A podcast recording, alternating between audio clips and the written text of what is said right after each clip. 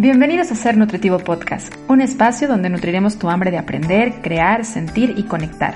Soy Griselda Jiménez y junto a grandes colegas de la salud y buenos amigos, compartiremos contigo ciencia y experiencia para nutrir tu ser. ¿Cuándo fue la última vez que comparaste algo? O mejor aún, ¿cuándo fue la última vez que te comparaste a ti mismo con alguien más? ¿Qué comparaste? ¿Comparaste su cuerpo con el tuyo, su cabello, su automóvil, sus habilidades, su puesto, sus ingresos, su número de seguidores. La acción de comparar, como toda acción, no es buena ni mala por sí sola, pero comparar sin amor, comparar desde el rechazo, comparar desde la envidia, comparar desde el juicio, se ha vuelto una acción que daña el autoestima de muchas mujeres, pero también de muchos hombres. Porque no es una acción exclusiva de género, aunque es verdad, por supuesto, nosotros las mujeres tendemos a tener mucho más esta comparativa desde el lado cualitativo de nuestra forma de cuerpo, de nuestra belleza, de nuestro tamaño de cuerpo, y los hombres se comparan más con base a sus habilidades. ¿Por qué? Porque digamos que tal vez esto ha sido reforzado desde la parte del género, el rol del género con algunos dichos como todo hombre de verdad es feo, fuerte y formal y algunos como en las mujeres que nos dicen las niñas bonitas no lloran o la mujer tiene que ser bonita. Y esto definitivamente también está siendo muy reforzado por la publicidad, por las fotografías de cuerpos que vemos en los muros, que nos dicen cómo se debe de ver la vida del éxito, cómo se ve un cuerpo saludable, cómo debemos de pensar y cómo debemos actuar para poder entrar en el mundo de los seguidores y de esos corazoncitos en las redes sociales. La comparación es como todo una acción. Es una herramienta que nos puede llevar al crecimiento si se utiliza de forma constructiva, ayudándonos a buscar y conectar con nuestras cualidades, reflejándonos en el otro y entendiendo que todo y que todo lo que hay a nuestro alrededor es un propio reflejo nuestro pero la realidad es que solo se puede construir desde el amor. Y lo que estamos viendo hoy en día y lo que vivimos y además reforzamos y enseñamos a las generaciones es el otro, el otro lado de la moneda de la comparación, en donde enseñamos que la validación y el querer ser igual a los demás es la única forma en la que podemos pertenecer. Y esto está afectando el autoestima de muchos niños, de muchas mujeres, de muchos adolescentes y de muchos hombres. Y por eso hoy el tema de conversación va a ser justo la comparación. Creo que me acabo de inventar la introducción más larga de Ser Nutritivo Podcast, pero es que el tema, cuando Lila me lo platicó, me lo, me lo eh, contó como lo quería ella expresar, dije, esto está bien interesante, porque efectivamente creo que hoy más que nunca nos la pasamos comparándonos sin importar la edad que tengamos y sin importar desde el aspecto en el cual estemos haciendo la comparativa. Hoy mi acompañante en este episodio de Ser Nutritivo Podcast es Lila Bellicia quien es nutrióloga clínica especializada en el área de trastornos de la conducta alimentaria y quien también eh, estudia bastante y le gusta mucho el área de la alimentación intuitiva y que comparte información de mucho valor y que estoy segura que hoy no va a ser la excepción en este episodio de Ser Nutritivo Podcast donde el tema es la comparación. Lila, muchísimas gracias por decir que sí a esta entrevista y ahora por ser parte de nuestra comunidad de seres nutritivos. Bienvenida y gracias. Ay, gracias a ti, Gris, por invitarme. Qué bonita introducción. Muchas gracias. A ti por escoger este tema tan importante a poner sobre la mesa y en el que, bueno, si logramos que hoy la comparación pase a ser como una herramienta en donde podamos encontrar nuestras cualidades y reflejarnos en el otro, creo que habremos hecho muy buen trabajo. Entonces, gracias a ti por proponer este tema eh, en la cabecita y en los temas hablar de Ser Nutritivo Podcast. Lila, me gustaría pedirte si comenzamos esta entrevista ayudándome tú a presentarte un poco quién es Lila y, bueno, qué está haciendo hoy Lila y qué es lo que busca hacer. Ok, bueno, eh, como tú ya dijiste, soy nutrióloga clínica. Y después hice una maestría en, en trastornos del comportamiento alimentario. Y ahorita estoy muy metida en todo el tema de alimentación intuitiva, mindful eating y como desde una nutrición más humana. Qué bonito. Tan necesario, ¿verdad? Tan necesario cambiar y ver el otro foco, el otro lado de la alimentación, otra perspectiva diferente en donde ya no nada más es la calidad de los alimentos, ya no nada más es ver la cantidad de los alimentos y hablar de la nutrición desde, desde un solo lado corporal, sino de este lado integrativo que debe tener la nutrición, porque es un acto completo con el que nos nutrimos física, mental y espiritual. Yo sabía que por eso eras la voz correcta para estar en este episodio. Ahora sí, vamos entrando de lleno al tema. Eh, me gustaría comenzar por preguntarte, ¿desde dónde tú crees, desde tu experiencia en acompañamiento a personas que han vivido trastorno de la conducta alimentaria, cuál es el origen de la mayoría de estas personas a la hora de hacer la, la comparación?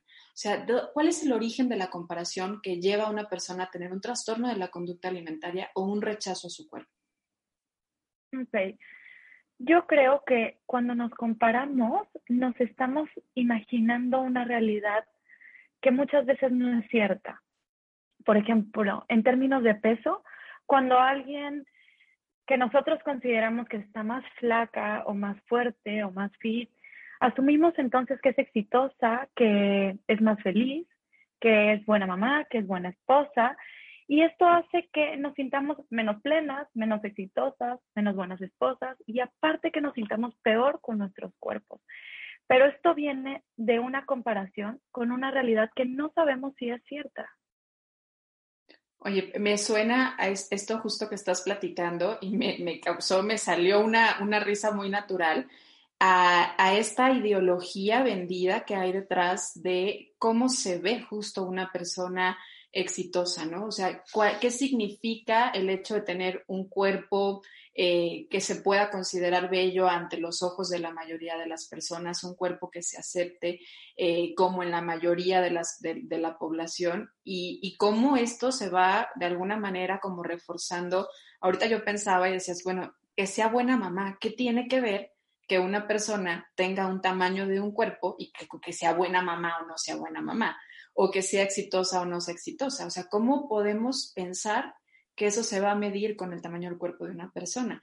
Y esto ha sido mucho de lo que se, se ha estado orillando durante mucho tiempo por muchas culturas, ¿no? Yo creo que una de ellas, la cultura de la dieta, desde el lado de la dieta, de la dieta restrictiva, desde el lado de la dieta considerándola como como algo que te lleva a perder peso a cambiar la forma de tu cuerpo, que esto es al final rechazo, y también muy divulgada en los medios de comunicación. Y hoy en día, pues uno de los medios de comunicación son las redes sociales, o sea, cómo se ve una mamá exitosa.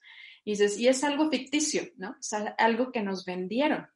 Ahorita que decías eso, recordaba que en una ocasión yo platicaba con una paciente, era su primera consulta, y me decía, es que yo tengo miedo a engordar porque para mí una persona de cuerpo grande es una persona que no puede tener éxito, es una persona descuidada y es una persona en la que no le puedo confiar. Y en realidad todo esto pues no significa que la persona sea así, simplemente son etiquetas que se le han puesto a la forma de cómo se debería de ver una persona, ¿no? Y qué, qué interesante encontrar que es pues al final una pues una conjunción de lo que creemos que se debería de ser.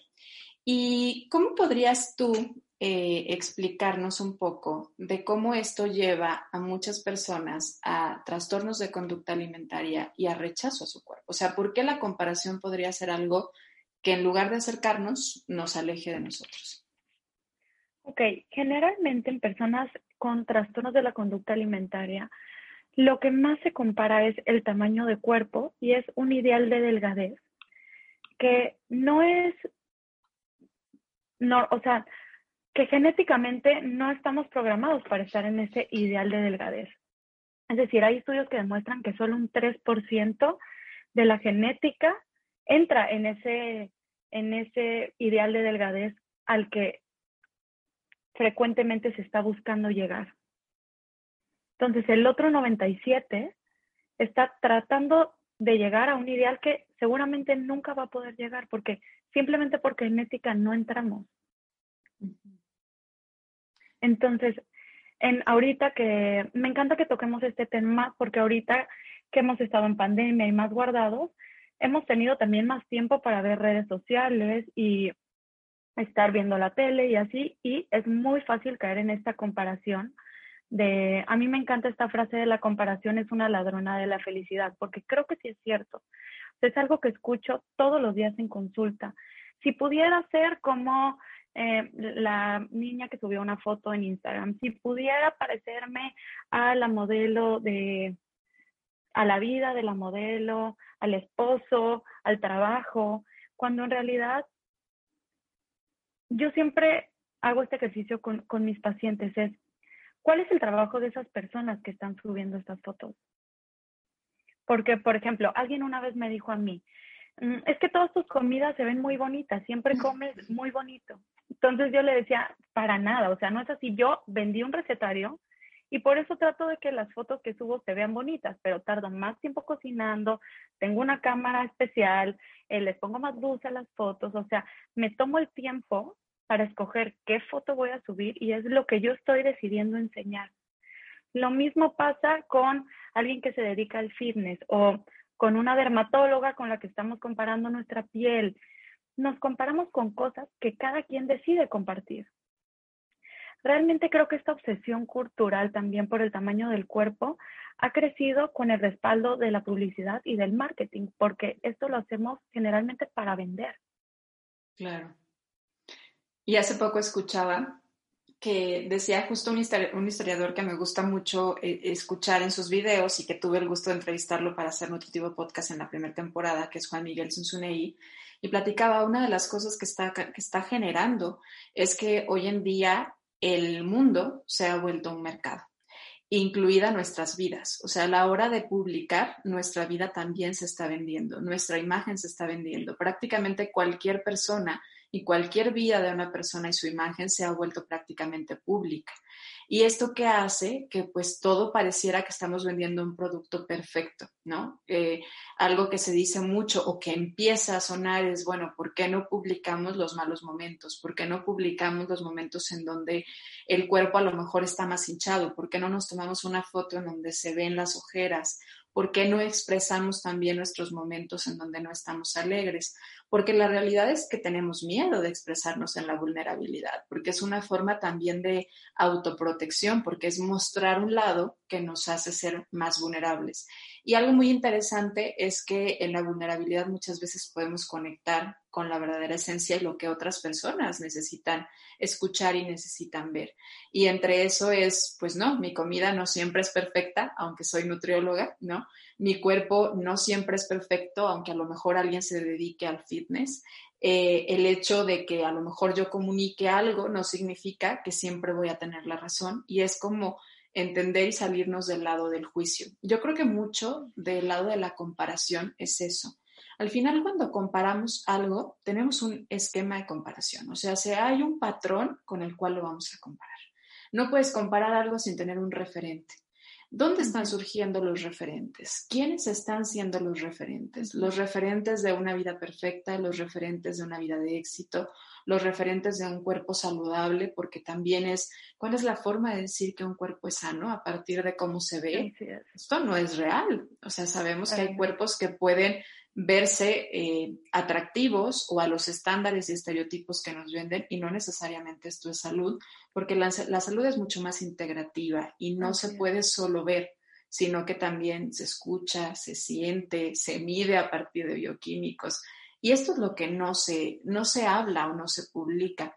Y yo creo que antes, digo, la comparación para mí, y lo decía en la introducción, como toda acción por sí sola no es buena o mala. O sea, yo creo que la acción podría ser hasta algo benéfico y podría tener una buena cara si la supiéramos utilizar a nuestro favor. Yo creo que el, el, asunto hoy en día es que la cara con la que estamos haciendo la comparación es desde un lado de juez en donde sobre todo a nosotros mismos nos criticamos, nos castigamos, nos comparamos desde el rechazo, desde muchas veces lo que no es viable, ¿no? O sea, a lo mejor comparo el hecho de que alguien tenga un mejor auto que yo y esto me va a generar una insatisfacción, ¿no? Pero ¿por qué no pensar en tus propios logros? Yo creo que la, la comparación desde uno mismo puede ser constructiva, desde compararte con alguien más puede ser realmente muy tóxica. Y siempre ha estado la comparación. Yo recuerdo, no sé si sea tu caso, Lila, me imagino que sí, que la comparación llegó a mi vida muy temprana edad. O sea, la realidad es que eh, creo que empecé a ser más consciente de ella en la adolescencia, en donde empecé a comparar que mi cabello naturalmente es ondulado y hay otros cabellos lacios, ¿no? En aquel momento la onda, la moda, lo cool, era hacer lacia baba y a mí el lacio babo no me quedaba, ¿no? Me acuerdo que me ponía en la plancha, literal la plancha para la, ropa, para plancharme el cabello.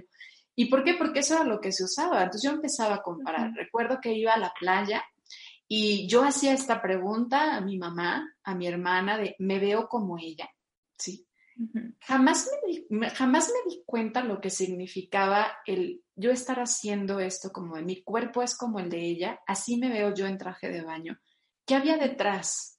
Y esto lo empezamos a hacer mucho cuando estamos buscando, pues justo la pertenencia, justo es hasta cierto punto la aprobación. Y creo que es una etapa natural en la que se hace, pero donde muchas veces se corre el riesgo de que se haga justamente desde el lado de juicio y rechazo y por eso muchos trastornos de la conducta alimentaria inician justamente en esta etapa de la vida. Así es, y creo que la mayoría de las veces, o por lo menos en, en la adolescencia, se hace desde el rechazo. La realidad es que hemos creado una cultura que le dice a las mujeres que lo más importante que pueden conseguir es estar guapas. y luego las machacamos con un estándar de belleza al que probablemente nunca vamos a llegar. Y como tú dices, desde muy pequeñas empezamos a ver esto desde las películas, en la televisión, y entramos en esta constante búsqueda de belleza. Como tú dices, desde chiquitas, cuando ves a una niña chiquita, ¿qué le dices? Qué bonita niña, estás preciosa. Y generalmente a los hombres le, les dices, sí, sí les puedo decir qué guapo estás, pero generalmente se, se les dice qué valiente, qué fuerte. En realidad son cosas que ya ni siquiera nos damos cuenta cuando las hacemos. Cuando la realidad es que cada cuerpo tiene una historia en el que ha vivido cosas diferentes. Todos tenemos inseguridades, ya sea inseguridades de nosotros o incluso aprendidas, diferentes miedos y carencias. Y creo que aquí es importante decir que todos los cuerpos son diferentes y son únicos. Y está bien el tener metas, siempre y cuando sean basadas en, el yo individual. Pensar lo que es saludable para nosotros, porque aunque todos comamos lo mismo y aunque todos hagamos el mismo ejercicio, igual nadie se vería igual. Y esto forma parte de la naturaleza humana, la diversidad corporal. Totalmente. Y la diversidad es, de verdad, es enriquecedora. Y eso es algo que no hemos querido ver y la insatisfacción vende más que la satisfacción. O sea, esto es, lo, esto es lo que justo ahorita que platicaba, ¿no? De, o sea, se ha vuelto la vida un mercado.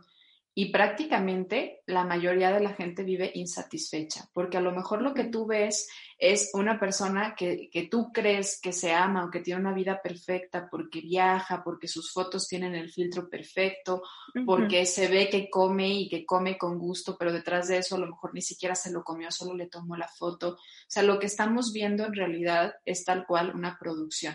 No tiene nada de malo si lo que quieren es vender, pero sí estar conscientes de eso. La vida no se ve como se ve en las redes sociales y la insatisfacción vende mucho. Por eso es que constantemente nos están generando y conectando con las necesidades más profundas que tenemos el ser humano, incluidas las más básicas siendo la pertenencia, siendo el amor. Y es que si no hay amor, y el amor, el, el amor de origen debe ser un amor propio. O sea, hoy en día está justo estas dos palabras creo que están más sonadas y hasta cierto punto siento yo eh, también hasta mal usadas en muchos medios, en donde el amor propio pareciera que es algo que se puede comprar, que se puede aprender desde otro, desde tomar un curso, desde leer un libro, y pueden ser herramientas, porque todo esto son herramientas. Si no nace de adentro, son solo herramientas, pero no va a ser el origen, porque esto no se va a poder comprar. Y, y, yo comenzaba diciendo, o sea, creo que si lo viéramos o hiciéramos esta comparativa desde un lado amoroso, en donde empecemos a vernos como que todo lo que vemos en la otra persona, y esto no lo digo yo, sino que hay mucha, mucha evidencia desde el lado también de la psicología, en donde cuando vemos a una persona, al final estamos viendo un reflejo de nosotros.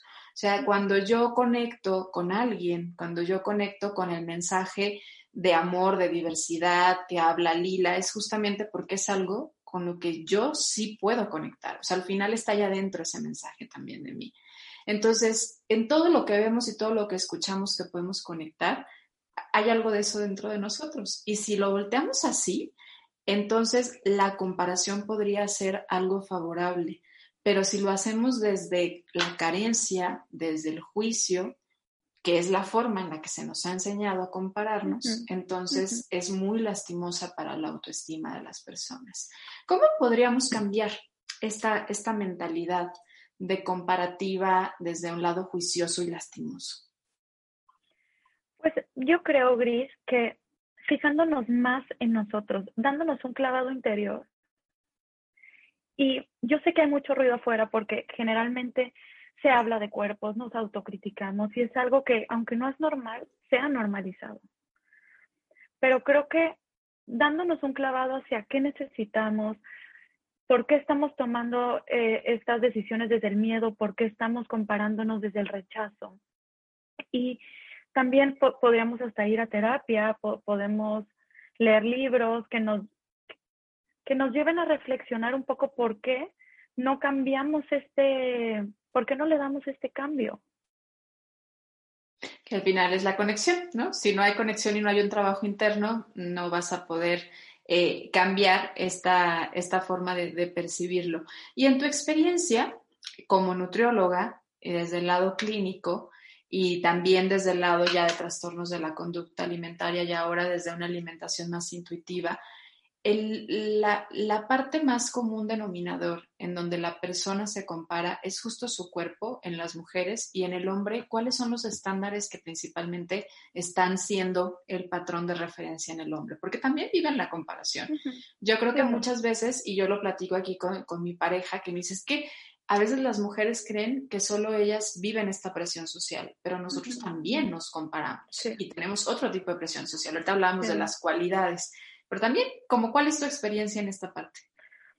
Los hombres, yo creo que también en el físico, no tanto como las mujeres, pero también, solo que se habla mucho menos. Y yo creo que los hombres más en el trabajo, en el éxito, en el la economía, yo creo que en eso se comparan más que las mujeres.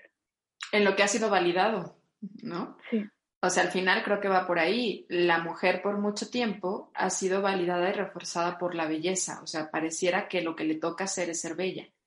Y en el hombre ha sido también como un portador de seguridad y justo de esto también entra al lado de la economía y de la forma en la que se desenvuelve en el exterior y por eso es que es más, más comparado él mismo y se compara en esa parte. ¿Y cómo podríamos como sociedad empezar, o que ya vimos como individuo es el autoconocimiento? Como sociedad, ¿cómo podríamos empezar a llenar estas herramientas que hoy tenemos? de los medios de comunicación que cada vez están más disponibles, porque yo puedo tener un podcast y hoy dar voz a un espacio, cuando a lo mejor hace 15, 20 años, si yo no tenía la invitación de un medio masivo, yo no podría tener esta voz. Ahora, eh, lo mismo sucede también con las redes sociales. Todos al final tenemos una figura pública, digámoslo así, aunque tengamos más o menos alcance. ¿Cómo podríamos empezar a compartir un mensaje en donde dejemos al lado la, la comparativa cuando estás a un dedito, ¿no? A un clic de cambiar de una cuenta a otra, de comparar una historia con otra, de comparar a una nutrióloga con otra, de escuchar un mensaje de otro. ¿Cómo podríamos salirnos de este rol de comparación como sociedad? Pues yo creo, Gris, que al final nosotros somos los que decidimos a quién seguimos. Y también podemos hacer una limpieza de redes sociales. También nosotros decidimos qué palabras salen de nuestra boca y podemos dejar de criticar ya sea hacia nosotros o a otras mujeres porque nada más intensifica todo. Mm, yo creo que también hay otras formas de conexión con nuestro cuerpo, ya sea pensar en función en que nuestro cuerpo es capaz de hacer tantas cosas y no luchar contra estos complejos, complejos físicos y el descontento con este físico todo el tiempo si recordamos que nuestros cuerpos están hechos para hacernos sentirnos bien, para moverse, para todas estas cosas maravillosas que pueden hacer independientemente del aspecto que tengan. Y algo que se me hace muy importante es la compasión. Es tratarnos con calidez, tratarnos con amabilidad y aceptar que parte de ser seres humanos también es tener defectos e imperfecciones. Y esta también es una forma de conectar con los, con los demás, reconociendo que todos somos imperfectos. Pero solo podríamos reconocerlo si primero nos lo reconocemos a nosotros.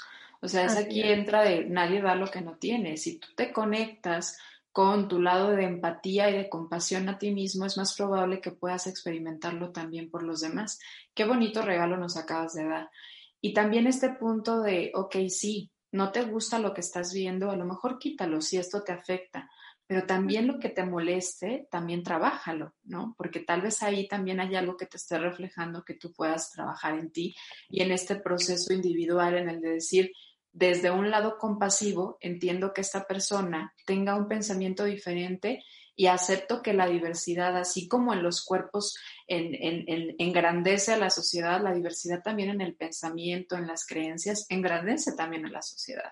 Porque hoy esto de, de, nada más veo lo que a mí me interesa, nada más veo los que, nada más sigo a los que piensan igual que yo y al que no le echo todo lo que pueda, ¿no? Todo lo que traigo allá adentro se lo digo entonces, está de la misma forma afectándonos, porque hoy todos podemos decir, o eso espero que así sea, podemos decir lo que nos parece y lo que no nos parece, pero mucho podemos también aprender de la gente que no piensa igual a nosotros, de la gente que no se ve igual a nosotros o a los estereotipos que nos han dicho.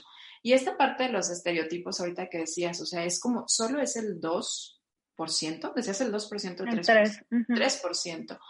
¿Cómo, ¿Cómo además eh, está tan bien estudiado, ¿no? O sea, es, eh, yo recuerdo el ver espectaculares en lugares de otro continente con imágenes de personas de un continente diferente, donde las razas son totalmente diferentes. O sea, y volvemos a el, el, el hecho de vender insatisfacción. O sea, es cómo voy a lograr yo, si yo tengo el cabello ondulado, pero me generan la necesidad de tener el cabello lacio, pero luego después me generan la necesidad de volver a tenerlo ondulado pero luego te generan la necesidad de que tu color de ojos sea diferente, entonces vas a los pupilentes en algún momento, ¿no? Y ahora te generan la necesidad de que todos tengan las caderas grandes cuando hay tamaños también de cadera. Y esto de verdad es un consumir constante si tú no te has conectado y si tú no entras a este punto de valora tu cuerpo por lo que es capaz de hacer y no nada más por la forma en la que se mira, como justo lo acabas de decir. Y es una excelente herramienta, yo creo que puede ser el escribir. ¿No? El darte cuenta de todo el montón de cosas que hace tu cuerpo. Sí, y también a, lo que decías, tener un ideal de belleza femenino no es nada nuevo. Cada cultura y cada periodo histórico ha, ha tenido el suyo y a medida que el peso medio de las mujeres ha aumentado, los íconos de la belleza se han ido haciendo más y más delgadas.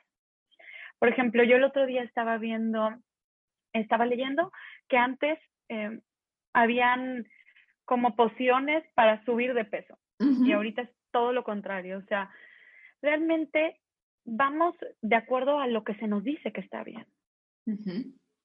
Sí, sí, sí. O sea, había, había, bueno, por ahí lo publica, ¿no? Yo todavía no nacía, pero había quien decía, o sea, tener las piernas delgadas era algo malo.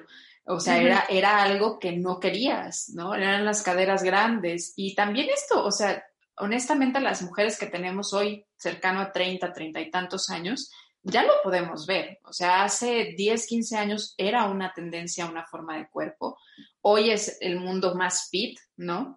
Y, y así va a ir cambiando y va a ir cambiando. Y yo creo que al final este cambio podría ser algo muy benéfico si dentro de esto abrazamos la diversidad, si dentro de esto abrazamos el amor, si dentro de esto abrazamos la importancia de la compasión y de la conexión corporal. O sea, si no, la realidad es que vamos a estar como sociedad envueltos en querer o desear ser lo que no somos todo el tiempo y la verdad es que esto ya ha afectado a muchas generaciones. O sea, yo reconozco que muchas generaciones hemos sido afectadas por el querer ser lo que no somos, por el negar lo que somos Y, yo creo que si como adultos hoy en turno, que somos los que damos las bases a las futuras generaciones, no hacemos algo diferente, pues esto va a seguir y va a seguir. Y yo creo que uno de los problemas más fuertes es que a veces decimos, es que siempre ha sido así. Sí, siempre ha sido así, pero ¿te hizo bien? ¿Me hace bien? Como sociedad ha sido algo que aporta, porque siempre ha habido estos estereotipos de belleza cambiantes. Y la realidad es que se sabe que ha causado mucha insatisfacción y hasta mucho daño físico y mental, porque decía una buena amiga en episodios anteriores, ¿cuánto no hemos gastado en ser bellos? ¿Cuánto no nos ha dolido el querer ser bellos? ¿Qué cosas no hemos hecho a costa de nuestra salud con tal de ser bellos? Son preguntas híjole, extremadamente poderosas y dolorosas, porque yo recuerdo cosas que he hecho con tal de ser bella, ante, aparte, ante ojos de quién, porque habrá quien diga, no, pues, no lo has logrado, ¿no? O no, o sea, ahí entra el, punto de, ahora sí que la belleza depende del ojo de quien lo mira y contra lo que lo estés comparando. Y vuelve aquí la comparación. Así es. Muchísima de la investigación que se ha hecho acerca de los efectos de estas redes sociales con la psicología se han relacionado con muchos resultados negativos, que van desde sentirnos más con nuestro cuerpo hasta mayores niveles de sentimientos de depresión, ira, disminución en emociones positivas y autoestima, especialmente en adolescentes por la vulnerabilidad que yo creo que hay en ese momento. Porque fíjate que ahorita que decías que de muchos adolescentes, o sea, una son los que más usan las redes sociales. No sé cuánto tiempo te diga tu teléfono que tú usas las redes sociales. Yo me preocupo de repente cuando veo el número sí, yo también. ¿no? Y además saber que no somos el sector de la población que más lo utiliza, o sea, que estamos todavía teniendo jóvenes, adolescentes y ya también niños que pasan la mitad de su día, si no es que todo el día, en las redes sociales. además, son redes sociales en donde literal lo que estás haciendo segundo a segundo es una comparativa, porque estás todo el tiempo llenante de contenido nuevo, de dopamina instantánea, ¿no? y de eh, generarte una necesidad de ve a tal lugar, compra tal cosa, así se debe de ver tu comida, así, y en realidad es que esta población está siendo mucho más vulnerable que nosotros. O sea, si nosotros nos reconocemos que durante un tiempo o que tal vez en este momento de nuestra vida, como adultos que ya somos, hemos tenido una connotación negativa de hacer estas comparativas y antes a lo mejor lo hacíamos con la revista, pero sale una revista nueva cada 15 días, una vez al mes. Hoy es cada segundo hay algo con lo que tú te comparas, ¿sí? Y mientras tú estés ahí, te estás comparando y te comparas con los de la escuela, pero también te comparas con quien va a la escuela al otro lado del mundo y quien tiene una forma de vida totalmente diferente a la tuya, un alcance totalmente diferente al tuyo. Y esto es algo que no se ha puesto como a tela de juicio. Y si no se habla desde la familia, desde los papás, si no se da esta contención en la terapia, en la mamá, que mucho también de esto se refuerza, yo creo que más de mujer a mujer, a veces más que, ver, también los hombres le entran, pero mucha mujer a mujer. Pero si no cambiamos esta mentalidad, la verdad es que, pues sí, o sea, yo no soy experta en trastornos de la conducta alimentaria, tú sí, pero yo creo que mucho del origen del trastorno de la conducta alimentaria comienza aquí. O sea, este, este puede ser como un puntito. Un factor más un factor o a veces la, gota que derramó el vaso, ¿no? El que tú veas algo que te compara. Y sí, o sea, es, al final es como irlo convirtiendo a algo como amoroso. Y, y justo quiero, quiero como cerrar con esta parte.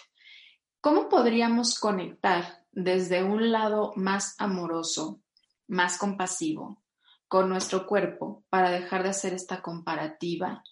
Y para poder empezar a cambiar esta mentalidad, porque no lo va a hacer la publicidad si no lo hacemos nosotros, porque al final el consumidor define también lo que consume, lo que, lo que va a ver en las redes sociales, lo que va a ver en la publicidad. Hoy empezamos a ver eh, tamaños de cuerpos más grandes haciendo pasarela, siendo espectaculares, y esto es gracias a que la gente ha empezado a levantar la voz. ¿Cómo podemos hacer? ¿Cómo podemos aportar?